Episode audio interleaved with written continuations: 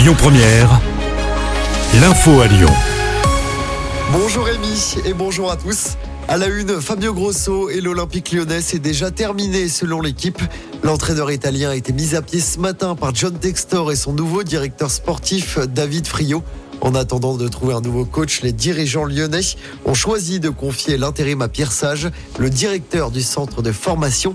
Il sera sur le banc lyonnais samedi sur la pelouse de Lens.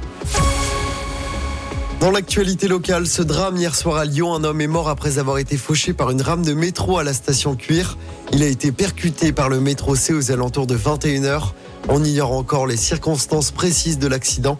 Le trafic du métro C a été arrêté jusqu'à la fin du service. Dans l'actualité, près de chez nous également, un couple de commerçants braqués chez lui à Craponne, dans l'ouest lyonnais. Ça s'est passé la semaine dernière. Quatre individus ont fait irruption dans la maison. Le couple et les enfants étaient présents. Ils ont été menacés avec une gazeuse et une arme de poing. Les voleurs sont repartis avec 80 000 euros de bijoux et de montres de valeur. Les victimes n'ont pas été blessées. Une enquête de gendarmerie est en cours. Et puis une pétition lancée à Lyon pour dire stop aux perturbations sur le trafic du métro B.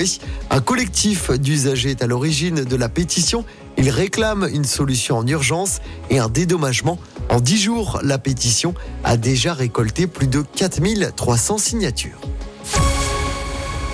Les Jeux Olympiques d'hiver devraient faire leur grand retour dans les Alpes françaises. La candidature de la France pour l'organisation de l'édition 2030 est désormais seule en lice.